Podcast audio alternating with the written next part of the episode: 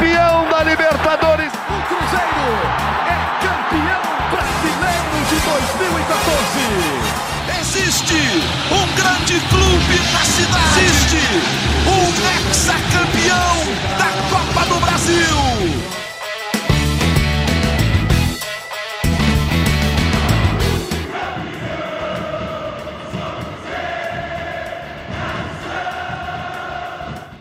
Todo mundo sabia que o Campeonato Brasileiro seria difícil para o Cruzeiro, que voltou à Série A, mas ainda com orçamento curtinho, limitado, contadinho. Mas todo mundo esperava uma evolução da equipe do Cruzeiro depois da data FIFA e um tempo maior para treinar. Pois é, o Cruzeiro perdeu para o Fortaleza. 1 a 0, Fortaleza venceu o jogo no Mineirão, no terceiro jogo apenas do Cruzeiro no Mineirão nessa temporada. E agora o Cruzeiro tem outro compromisso em casa contra o São Paulo, um jogo no Independência. Eu sou Rogério Correia, estou apresentando aqui o GE Cruzeiro. Estou com Gabriel Duarte, do nosso GE. Globo, nossa página na internet. Estava lá no Mineirão também. Guilherme Frossar também estava no Mineirão como repórter na transmissão do Premier. E a Fernanda Remisdorf, que estava aí na condição de torcedora acompanhando o jogo. Tudo bem, gente? Aquele alô geral. Tudo bem, Rogério? Um abraço. Presente. Sempre um prazer participar. Presente. Presente também. Todo mundo presente. Anotei aqui ó, na lista de presença de todo mundo. Está com a gente também a Ana Clara, que está editando o podcast. Perguntinhas para vocês e para o torcedor do Cruzeiro, para a Nação Azul que nos acompanha. O Cruzeiro regrediu? É o futebol que a torcida do Cruzeiro vai ver até o fim do campeonato, esse que o Cruzeiro apresentou ontem? A torcida chamou o time de pipoqueiro. É uma crítica justa ou é injusta? Outra coisa também para vocês pensarem aí: Cruzeiro é apenas o 17 colocado como mandante no campeonato, se for contar só os jogos em casa. Aquela química do time com a torcida, que a gente viu no ano passado, aquela química espetacular, já não existe mais. E a gente vai comentar também a sonora do Pepa. O Pepa disse que os reforços que vão chegar, essa janela que vai se abrir, não será uma varinha mágica, não vai aparecer ninguém para solucionar problemas. O Pepa está é, tá só dando a real, está dizendo realmente que vai acontecer, ou o torcedor do Cruzeiro pode se, ficar otimista? Vamos começar falando do jogo, né, desse Fortaleza e Cruzeiro. Frossar, vou começar falando com você, porque você estava ali ao lado do campo. O que, que você viu ali de pertinho que a gente de mais longe não conseguiu observar, Frossar? Pois é, Rogério, assim, acho que o Pepa foi muito feliz na, na entrevista coletiva, resumindo quais foram os dois principais problemas do Cruzeiro ontem, na minha opinião, né? Uma dificuldade de propor o jogo, de ser protagonista da partida contra um adversário claramente fechado. Fortaleza claramente foi para o Mineirão para se defender e tentar agredir em contra-ataques, em transições, e aí está o segundo problema. O Cruzeiro não tem conseguido marcar bem esse tipo de jogada. Ontem o Fortaleza já, já teve uma chance claríssima de gol, antes até né, do gol que conseguiu fazer com o Luceiro, uma jogada que o Luciano Castan foi muito bem, gerando ali uma dúvida no, no, atacante do Fortaleza, que acabou finalizando por cima. Mas na segunda ocasião clara de gol no contra-ataque não teve o que fazer. O Caleb saiu cara a cara com o Rafael Cabral, acabou rolando para o Luceiro marcar o gol. É, deu para ver muito claramente assim o Pepa durante o jogo, respondendo sua pergunta de forma mais objetiva, Rogério, uma orientação ali em relação à, à formação de meio campo. Ontem o Neto Moura foi o primeiro jogador ali na frente da zaga, né, da trinca de três meias. Ele foi o cara mais responsável por marcar e o Felipe Machado teve um pouco mais de liberdade. E o que eu mais observei durante o jogo foi uma preocupação do Pepa com essa marcação no meio campo, justamente percebendo que o Fortaleza tinha condição de agredir nessas transições. Foi o que aconteceu, assim, foi uma coisa que se desenhou ao longo do jogo, o Cruzeiro não conseguiu evitar, e me parece que tem faltado realmente um pouco mais de repertório, inclusive técnico, para o Cruzeiro lidar com esses clubes, com esses times que vêm jogar, principalmente em Belo Horizonte, no Mineirão, e essa questão de onde o Cruzeiro tem mandado os jogos é algo que a gente vai debater ainda, mas acho que falta um pouquinho mais de, de bola mesmo para o Cruzeiro, um pouco mais de alternativa, técnica, tática para furar esses bloqueios. Ontem não conseguiu e acabou derrotado. É, o Pepa sempre fala com sinceridade, né? O Pepa não doura muita pílula, não. E ele disse que mesmo a janela de reforços não vai acabar com todos os problemas. Isso me chamou a atenção, viu, Gabriel? E imagino que deva preocupar o torcedor do Cruzeiro, né? Porque o Cruzeiro está precisando de muita coisa para mostrar um futebol melhor, pelo que deu para ver ontem, né? É. Eu acho que o Cruzeiro precisa de reforços, Rogério, mas já, inclusive, a gente fez uma entrevista com o Pedro Martins, o diretor executivo de futebol. Nos próximos dias o torcedor do Cruzeiro vai poder acompanhar algumas, alguns trechos dessa entrevista aí no, no, no GE. Ele mesmo disse a gente que não vão vir grandes surpresas, ele chamou de grandes surpresas, ou seja, não vai vir grandes contratações, nomes famosos, assim, nessa janela de, de, de, de transferências. O Cruzeiro vai em busca de contratações pontuais para reforçar o elenco, mas não vai ser um, uma estrela que vai chegar à toca da raposa. É, e assim como o Pepa ontem disse, eles falaram que eles acreditam muito no trabalho. O Pepa já tirou desse time mais do que o time vem apresentando nas últimas rodadas. Eles estão acreditando muito nisso, que esse elenco vai voltar a render, que esse elenco vai voltar a ter bom rendimento. Mas o certo é, o Pepa não tem conseguido encontrar um uma forma de jogo nesse, nesse tipo de situação, né? Que o time praticamente estaciona o ônibus lá atrás, né? Contra o Cruzeiro, para conseguir entrar nesse ônibus, furar essa, essa, essa marcação. E o Cruzeiro tem tido muita dificuldade nessa, nesse pós-perda. Né? O Cruzeiro vai, pressiona, deixa a defesa mais fragilizada e no contra-ataque acaba levando gols. Ontem até o Frossá citou a questão do Neto Moura. É, no primeiro tempo, o Neto Moura às vezes estava fazendo uma saída de três com os zagueiros e o Machado ficando mais à frente. No segundo tempo, eu já percebi que o Neto Moura estava jogando mais adiantado, não estava conseguindo fazer mais essa saída de três, e isso acabou, assim, no meu entender, né, fragilizando um pouco a defesa, dando mais espaço nessa questão de contra-ataque, porque ele já estava mais à frente. Então, assim, é, isso vai ter que ser trabalhado bastante pelo Cruzeiro. O Cruzeiro vai ter um jogo ainda mais difícil agora contra o São Paulo, São Paulo que vem de vitória contra o Atlético Paranaense. É, o sinal está mais que ligado aí de alerta para o Cruzeiro voltar a vencer, porque se não voltar a vencer rápido, a situação vai se complicar muito, né? É, aí já não vai ser aquele jogo só de alguém esperando o Cruzeiro, né? O São Paulo vai sair para o jogo, vamos ver como que o Cruzeiro se comporta, né? Tá todo mundo criticando os atacantes, os centroavantes, mas sendo justo, eles estão mal mesmo. Mas sendo justos, a bola não está chegando limpa também para os atacantes. Ontem teve até menos chances assim claras, assim, não entender, do que outros jogos, por exemplo, Rogério. A gente pode, bom, assim de cabeça, eu estou lembrando daquele cabeceio do Bruno Rodrigues no primeiro tempo, que o João Ricardo acabou defendendo, e uma chance do Henrique Dourado no segundo tempo, já na segunda trave, depois de um cruzamento, que ele acabou perdendo o gol. Mas o ontem Stênio, até não? isso mesmo. É. é o Stênio, né? Exato, é. Uhum. Perdão, perdão. Essa de cabeça, é. é. Mas teve um do Henrique Dourado, ele chutando na, na segunda trave. Isso, verdade. Verdade, verdade. É, teve acho, esse também. Assim, na minha cabeça aqui, o Cruzeiro já teve muito mais chances em outros jogos, muito mais chances claras de fazer gol em outras partidas. Ontem, isso até me chamou a atenção. O Cruzeiro criou até menos, menos chances do que vinha criando em termos de, de oportunidade de gol.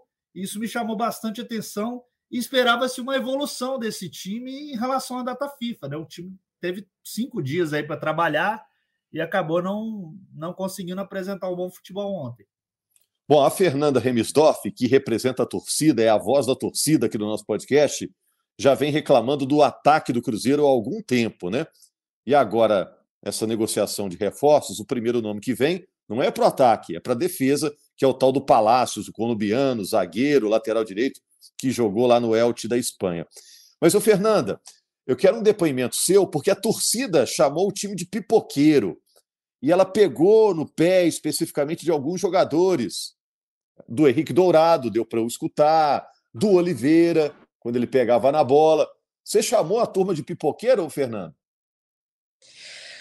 É, pois é, realmente a gente viu alguns momentos ali de vaia, muito depois do gol, né? Depois que o Cruzeiro levou um gol ali, aí que a torcida perdeu a paciência de vez, porque é, tá muito cansativo para a torcida. A gente vai, a gente compra o nosso ingresso, que muitas vezes não é barato, a gente faz é, esse transporte também, que a gente tem que gastar esse dinheiro, a gente entra no estádio e a gente vê o nosso time perder. A gente já viu perdeu contra o Cuiabá, perdeu contra o Atlético, quem foi, né, assistindo o Berlândia, aí perde de novo aqui, já perdeu contra o Fluminense, perdeu contra o Grêmio, é, o Cruzeiro, e nesses jogos a gente está perdendo sem fazer gol. Então isso está realmente torrando a paciência do torcedor, com certeza. É, assim, no momento que a torcida tava com aquele protesto ali, eu não faço porque eu sinto que durante o jogo você protestar, você atrapalha um pouco mais. Mas assim, eu não tô de maneira nenhuma julgando quem fez isso, porque eu entendo demais. Assim, na hora que o Cruzeiro levou um gol, eu fiquei muito brava, mesmo. Só que aí eu prefiro acabar o jogo para poder é, fazer os protestos, porque aí já não tem, entre aspas, como influenciar mais. É, do que do que durante, que eu sinto que deixa eles mais vamos dizer assim, perdidos do que eles já estavam, né? Mas ontem, assim, não tenho que julgar a torcida, ela tá totalmente no seu direito. E ontem a torcida do Cruzeiro cantou demais. Quando entrou, assim, o time no campo, já começou desde o início, assim, várias músicas diferentes e cantando alto e, o assim, a gente viu o estádio realmente nessa sintonia de a gente vai ajudar hoje, a gente vai empurrar. Só que aí chega no, no meio ali do segundo tempo, o time leva aquele gol, depois de perder as chances que perdeu, é, não tem como não perder a paciência. Então, a torcida vem assim tentando é, ser compreensiva com o momento e tudo mais. É, eu tento ser sempre muito compreensível, eu tento sempre achar um ponto positivo no jogo, alguma coisa que aconteceu. Só que ontem, infelizmente, foi assim, bem, bem triste. Eu acho que foi o pior jogo para mim do Cruzeiro no Mineirão foram só três, né? Mas para mim foi o pior, é, tendo em vista que a gente perdeu os três. E eu digo pior porque eu sinto que o Cruzeiro, respondendo até a pergunta que você fez no início lá, tá regredindo sim. O Cruzeiro tá jogando pior a cada jogo que passa. É, eu sei que a gente teve a perda de dois jogadores titulares e isso não dá para não considerar. Só que mesmo assim, já passou muito tempo, já era para o Cruzeiro ter pelo menos assim entendido um pouco melhor isso, ter conseguido criar alguma estratégia diferente. E ninguém está pedindo para o Cruzeiro ganhar de goleada de maneira nenhuma. Mas, assim, é, tomar melhores decisões, que eu acho que isso é possível. É, talvez mudar alguma coisa ali é, talvez na escalação, talvez é, nas substituições segundo tempo, tentar alguma coisa diferente, porque a gente está vendo o filme se repetir todo o jogo. O Cruzeiro, todas as partidas, leva o seu gol e chega lá na frente, perde muitas chances. E os nossos atacantes, principalmente, que é o que a gente reclama. E aí, sobre a janela de transferência, aparentemente nem vai vir outro centroavante, né? Porque o Cruzeiro já tem dois, enfim, provavelmente tem altos salários. E aí gera essa preocupação, né? Será que o atacante liberado, que parece que vai ser um só que vai vir, vai dar conta de melhorar esse ataque? Como o Pepa mesmo falou, na, na, é, na visão dele, nem com essa janela o time vai conseguir aí jogar do jeito que o torcedor quer, do jeito que a gente espera. Então a gente fica muito preocupado, porque por mais que a gente entenda que o objetivo é a permanência, a gente imaginou que seria um pouco é, melhor, né? Até porque o Cruzeiro começou o ano melhor. Então, isso, o ano não, né? É, o Campeonato Brasileiro. Então, isso gera uma frustração na gente. É, geralmente, quando um atacante está em boa fase, acaba até disfarçando o mau rendimento da equipe, né? No ano passado, o Cruzeiro estava com altos e baixos e o Edu salvou a pátria em muitos jogos. Nesse ano não está acontecendo isso.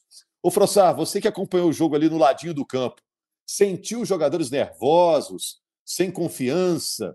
O Gilberto, por exemplo, que mesmo na fase inicial dele no Cruzeiro, que estava perdendo muitos gols, ele seguia confiante. Agora eu já não sinto isso, Frossar. É, eu concordo com você, Rogério. Eu sinto assim, um pouco de ansiedade, né? Claro que o contexto, agora com esse resultado contra o Fortaleza, são sete jogos seguidos sem vitória. Né? Isso gera uma pressão muito grande. Cruzeiro jogando em casa, a torcida entendendo que o time precisa responder. E eu senti sim, assim, o Machado é um jogador que que é muito coração assim dentro de campo. Eu sinto ele nervoso dentro do campo em alguns momentos. Ontem ele tendo esse papel um pouco mais ofensivo em grande parte do jogo, um pouco ansioso, pedindo ali até com um pouco mais de veemência a bola em algumas situações. Mas assim, até opinando em relação às críticas da torcida, Rogério, a gente realmente conseguiu ouvir ali e a Fernanda foi bem assim, foi realmente depois do gol e no momento específico, né, que não se repetiu esse grito mas no momento específico chegou a acontecer sim por parte da torcida esse grito de time pipoqueiro, tem que ter raça para jogar no meu Cruzeiro, um grito já tradicional, mas assim, particularmente não acho que é a, questão, assim, não acho que tem faltado dedicação para o time, vontade de correria. Se a gente pegar o Gilberto, a gente lembrou aqui rapidamente as chances claras que o Cruzeiro teve ontem no jogo. Gilberto jogou aí, não lembro exatamente em qual momento do segundo tempo que ele saiu para a entrada do Dourado, mas ele jogou pelo menos aí uns 60 minutos do jogo. Ele não recebeu uma bola em condição de finalizar. Não houve uma situação em que ele poderia, por exemplo, ter tomado uma decisão melhor dentro do campo. E ele brigou, tentou brigar pela bola, disputou, enfim, trombou com o zagueiro, fez o que dava para fazer. Realmente acho que o problema é mais de encontro de alternativas assim por parte desse time, E aí fica aqui um elogio à postura do Pepa, mas ao mesmo tempo uma responsabilidade que eu acho que ele tem. O Pepa na coletiva, ele não usa nada que ele poderia usar como desculpa, como desculpa. A situação dos jogadores que saíram, né, que a Fernanda citou, o Ramiro e o Richard, dois titulares do meio-campo que ele não tem mais. Ele fala que ele, ele precisa achar soluções dentro do elenco que ele tem. O fato de a janela claramente não ser uma janela promissora, e como o Gabriel citou, a gente conversou sobre isso com o Pedro Martins, e ele deixou muito claro que não precisa esperar uma janela com emoções para o Cruzeiro nem de uma grande saída de um jogador de destaque do time, muito menos de chegada. A situação do gramado do Mineirão, que é muito ruim, a gente vem tocando nessa tecla. O Pepo o tempo inteiro fala, é ruim, mas é ruim para os dois. Então ele chama a responsabilidade como quem diz: eu sei onde eu tô, eu sei o, o grupo que eu tenho, a situação do Cruzeiro, e eu preciso achar soluções nesse cenário. Já que ele traz para ele essa responsabilidade, ele precisa de fato, porque o time não tem rendido, eu também acho que tem regredido de algumas rodadas para cá e nem culpou a arbitragem, né? Como é comum dos treinadores, né? Dessa Muito vez menos. não tinha nem o que Perfeito. falar, né? Ele não é de fazer isso. isso. O, o Pepa, acho que ele foge um pouco dos treinadores, assim, principalmente o, tem o, o, Abel Ferreira, por exemplo, gosta às vezes de criticar muito a arbitragem, né? A gente sabe nas coletivas. O Pepa raramente ele critica e quando critica também ele não é tão incisivo assim nas críticas. Ele muito muito mais se volta para os problemas que ele tem que resolver internamente no, no time, em termos de, de, de, desempenho e formação, do que as situações externas. Isso eu gosto muito assim do, desse papel do, do Pedro, porque ele sabe que ele também tem as responsabilidades dele e os jogadores também. Agora, com essa questão da paciência, Rogério, é, o Frossá até citou a questão do Machado, eu vi alguns momentos realmente o time tendo menos paciência. Com Fortaleza fechado, muitas vezes o time tinha perdia a paciência de ficar tocando a bola de um lado para o outro para tentar encontrar a melhor forma de, de furar esse bloqueio e às vezes arriscava chute fora da área que claramente não, não teria um grande perigo, assim, ao gol do, do João Ricardo, ou, ou, tomava uma decisão de passe precipitada. Isso eu acho que foi minando também, aos poucos, a confiança desses jogadores durante a partida contra o Fortaleza. E isso acabou, acho que até passando um pouco para a arquibancada, para os torcedores do Cruzeiro, que acabaram vaiando alguns jogadores no, no segundo tempo. É, eu, eu só ia acrescentar que o Pepa, acho que ele tem bem a visão corporativa do que é um treinador, né? Total. É, tipo total. do treinador que não dá trabalho para a diretoria. É. Ele sabe o orçamento que tem, sabe as dificuldades que tem, não fica pedindo mais do que o clube pode dar, tá lá para trabalhar amarelo, com o que né? tem, né? É, não é momento para ficar elogiando o treinador, porque o torcedor do Cruzeiro está furioso, né? sete jogos sem ganhar, não vence as cinco rodadas, mas eu fico com essa impressão, Frossar, você que de vez em quando também conversa lá com o Pepa, que ele é um cara que assume a bronca. O, problema é esse, estamos nesse barco aqui e vamos tentar resolver. Agora, será que vai ser assim até o fim do ano? O Cruzeiro que a gente vai ver o fim do ano é esse e não o que a gente viu e que ficou todo mundo é, bem surpreendido no início do campeonato? É, pois é, são duas coisas separadas, né? Uma coisa é um elogio à postura profissional do Pipa que precisa ser, ser falado, assim, não só na coletiva, não só nessa questão corporativa que você citou, Rogério, de entender o clube onde trabalha e o contexto do clube, mas ontem, por exemplo, eu vi o Pepa recebendo um amarelo por reclamação, que é muito mais raro do que era com o Pessolano, né? Muito mais. O Pepa tem outra postura ali na beira do campo. E ele recebeu um amarelo e nem foi uma reclamação assim tão ostensiva. Eu já vi treinadores reclamarem até mais e não receberem amarelo. No intervalo do jogo eu vi ele conversando com o Bruno Arleu, o árbitro da partida, procurando entender o amarelo. O Arleu argumentando, pô, eu acho que você foi um pouco demais ali no tom da reclamação. Ele entendeu perfeitamente, foi para o banco tranquilo. Então é um cara muito profissional. Agora, são coisas diferentes. Uma coisa é a gente elogiar a postura profissional do Pepa, outra coisa é a gente analisar o desempenho do Cruzeiro. E por mais que existam esses fatores que a gente já citou aqui, perdas importantes no grupo, a, a, falta de constância em relação a, a, onde o Cruzeiro joga, né? E a situação do Mineirão ainda não está plenamente resolvida. A gente sabe do acordo que existe para o Mineirão jogar lá nos próximos anos, mas o Mineirão vai seguir tendo eventos. Agora o Cruzeiro volta para o Independência, então eu acho que isso também reflete né, né, nesse retrospecto negativo do Cruzeiro como mandante na temporada. Mas dito tudo isso, fato é que o Cruzeiro precisa jogar mais bola, precisava jogar mais ontem para vencer o Fortaleza e precisa jogar mais para ter uma campanha segura no brasileiro, que é o que todo torcedor espera, né? A Fernanda pode falar melhor que todo mundo nesse aspecto. É, definitivamente a gente consegue separar aí, né, essa questão de a gente sabe o, o potencial do Pepe, a gente vê ele como um ótimo profissional. É, vamos dizer assim, né, quando se trata dessa questão de da maneira que ele que ele se porta na, na beira do campo e nas entrevistas e tudo mais, mas ao mesmo tempo a gente vê que né, o Cruzeiro ele está apresentando essas deficiências, o próprio técnico ele reconhece isso, mas ao mesmo tempo é, a gente não vê essa mudança, né? A gente, inclusive, eu fiquei bastante frustrada porque o Cruzeiro teve essa pausa grande, né? Não só o Cruzeiro, todos os times aí tiveram essa pausa por causa da data FIFA. Então eu pensei, agora o Cruzeiro vai evoluir, né? Nesse tempo aí o Cruzeiro deve ter treinado bastante, finalização, tomar de decisão lá na frente. O Cruzeiro estudou bastante Fortaleza, porque o Fortaleza aí na maioria esmagadora dos jogos é o time que tem menos posse de bola, é o time mais reativo mesmo, independente de onde que ele tá jogando. E então eu imaginei que o Cruzeiro já ia estar preparado para isso, e aparentemente não estava, né? Então, a cada pausa que tem, a gente pensa que o time vai conseguir melhorar e não está melhorando. Então, gera essa frustração muito grande e a gente fica aí na expectativa da janela, dessa janela de conseguir, é, enfim, pelo menos recuperar esse início de campeonato que a gente teve, que estava suficiente. Tendo em vista as nossas metas, as limitações financeiras e tudo mais, o início do campeonato do Cruzeiro estava suficiente para a torcida, né? Que, que entende o que o momento que a gente está passando. É, e eu acho que é possível a gente conseguir recuperar, porque o Richard era um jogador. Não estou falando de recuperar o Richard, mas assim, trazer um jogador mais ou menos é, nesse sentido, porque era um cara que, inclusive, foi muito criticado quando o Cruzeiro trouxe, muita gente reclamou de números dele, reclamou de onde ele estava e tudo mais, e acabou que ele virou um nome é, possível aqui e muito importante. Então, com pouco orçamento, eu acho que dá para repor as perdas e a gente recuperar esse futebol, é o que a gente tem essa esperança, né? Melhor do que a gente ser é, é, pessimista demais, né? E já é, cravar alguma coisa muito negativa que não, eu não acho que é o momento agora. Eu acho que o momento agora é da gente cobrar algo que é possível de ser feito e o Cruzeiro conseguir se recuperar. Ô, Fernanda, e mais uma coisa. O Cruzeiro pega o São Paulo no fim de semana, às 9 horas.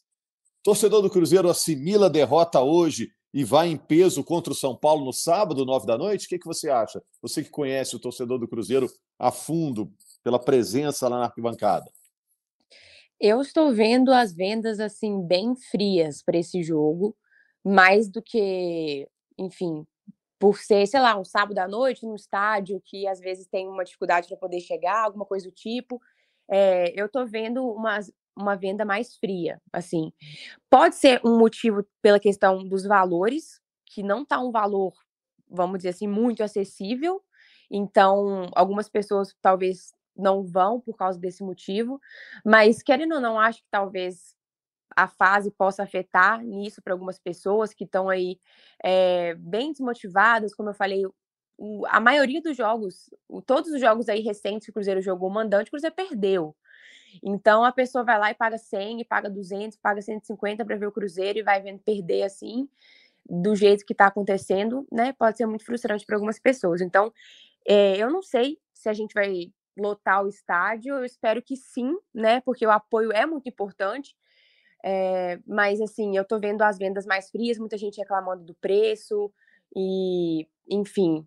E obviamente vai ser um jogo muito difícil, porque além de o São Paulo estar bem, é, vem de uma vitória, é um time que é bem treinado, ainda tem todo o histórico do Cruzeiro e São Paulo em Brasileirão, dessa questão que a gente né, tem resultados não tão favoráveis contra o São Paulo, né? Então eu estou um pouco preocupada em como vai ser o público para esse jogo, mas eu espero que a, que a torcida consiga abraçar, é, apesar de entender em todo momento. Cruzeiro vai ter que encarar em casa um suposto favoritismo do São Paulo, Frossá, para você fechar. É uma boa pergunta, viu, Rogério? Acho que nesse momento sim, acho que dá para dizer. O São Paulo vem num crescimento com o Dorival, um trabalho sólido recuperando jogadores importantes. O Caleri voltou a ser um cara muito importante lá, vem de uma vitória, como disse a Fernanda. E o Cruzeiro, nesse momento de instabilidade, principalmente esse retrospecto em casa, o fato do Cruzeiro ter dificuldade para propor jogo, e por mais que o São Paulo certamente não seja um time que, que vai vir para BH para se defender e achar um gol e de repente até sair feliz com um empate, que era o caso do claramente da proposta do Fortaleza ontem. Eu acho que ainda assim o Cruzeiro tem a responsabilidade e a torcida jamais aceitaria, vamos dizer assim, o Cruzeiro jogando como uma equipe que vai tentar se defender em casa contra o São Paulo. Né? Então, considerando o contexto do jogo e o momento dos dois times, eu acho o São Paulo ligeiramente favorito para esse jogo, sim. Gabriel, para você despedir é, da gente, sempre que a gente tem o prazer de ter você aqui, a gente pergunta de reforços, né? Você deve ter pensado, pô, o cara vai me perguntar de reforços de novo. Eu não sou diretor de futebol. Mas o que, que você conta para a gente, para o torcedor do Cruzeiro, que é uma boa notícia hoje? É, o Cruzeiro, a janela de, de transferência vai abrir daqui duas semanas, né, Rogério? O Cruzeiro já contratou o Eliberto Palacios, né, um pré-contrato com esse jogador. Até surpreendeu, acho que todo mundo, porque a intenção que o Palácio tinha falado era ficar na Europa. Então, o Cruzeiro acho que agiu bem aí nos bastidores para conseguir esconder bem essa negociação. Ô, Gabriel. O time ainda está atrás. Me Oi, surpreendeu também. Não, me surpreendeu também a inspiração para o nome dele, né? Do Elivelton, né? Achei aleatoríssima, muito legal, curioso demais. Inspirado no Elivelton, herói do título da Libertadores de 97. O pai dele conhecia o, o Elivelton e decidiu colocar o nome do, do filho é, com o nome do ídolo do Cruzeiro. Já começa bem, né, Rogério? Já é uma boa porta de entrada. Mas o Cruzeiro está aí ainda atrás de algum defensor. O Elivelton pode jogar na lateral direita, mas também pode fazer é, a função de zagueiro, assim, pode jogar também numa segunda linha, um cara polivalente aí que chega para o Cruzeiro, mas o Cruzeiro ainda está pelo menos mais um jogador de ponta assim, para o ataque, principalmente para disputar posição com o Wesley na direita e um jogador de meio de campo e talvez mais um volante, porque a situação do Cruzeiro realmente nessa posição está complicada é, até a gente entrevistou o Fernando Henrique, que é um jogador que está retornando de lesão, ainda não estreou pelo Cruzeiro, né? Ele se, lesionou lá no começo da temporada. É, no Mineirão, antes do jogo contra o Fortaleza, ele falou que ainda está com dores no joelho, está treinando, mas ainda não está na, na condição ideal, vamos assim dizer, de voltar a jogar. Mais uma preocupação para o Pepa para o restante da temporada. Ô, Rogério, posso acrescentar uma informação assim sobre time do jogo contra claro. o São Paulo? Claro. O Pepa tá, pelo menos ele indicou que vai tentar fazer alguma mudança nesse time aí na partida, só que ele perdeu duas peças que eu vejo assim que são muito importantes nesse momento. O Luciano Castan e o Alisson estão suspensos, não vão poder jogar contra o São Paulo. E o Nicão, de novo, não vai poder jogar. O Nicão não atua mais de um mês com, com o Pepa. Ele, por força contratual, ele não pode jogar porque ele está emprestado pelo São Paulo. Então, são alguns dos desfalques que o Pepa tem para esse jogo, mas ele tem o retorno do Matheus Jussa, que estava suspenso, mas ele tem esses problemas aí para montar a equipe contra o São Paulo. O Jussa joga de zagueiro também, se precisar, né? Joga também de zagueiro. É, e, e tem lá o Neres, tem Reinaldo, é a perda o Castan, que tem sido, no momento, o principal zagueiro do Cruzeiro. Ô, gente, muito obrigado a vocês. Então, no sábado tem nove da noite, Cruzeiro e São Paulo em 4K no Sport TV. E é claro, segunda-feira a gente está comentando esse clássico nacional, jogo importante, de muita história. Cruzeiro já foi campeão de Copa do Brasil em cima de São Paulo, tem essa memória afetiva também. E a gente vai estar aqui na segunda-feira comentando esse jogo pelo Brasileirão, o cabuloso contra o tricolor paulista. Combinado? Até lá então.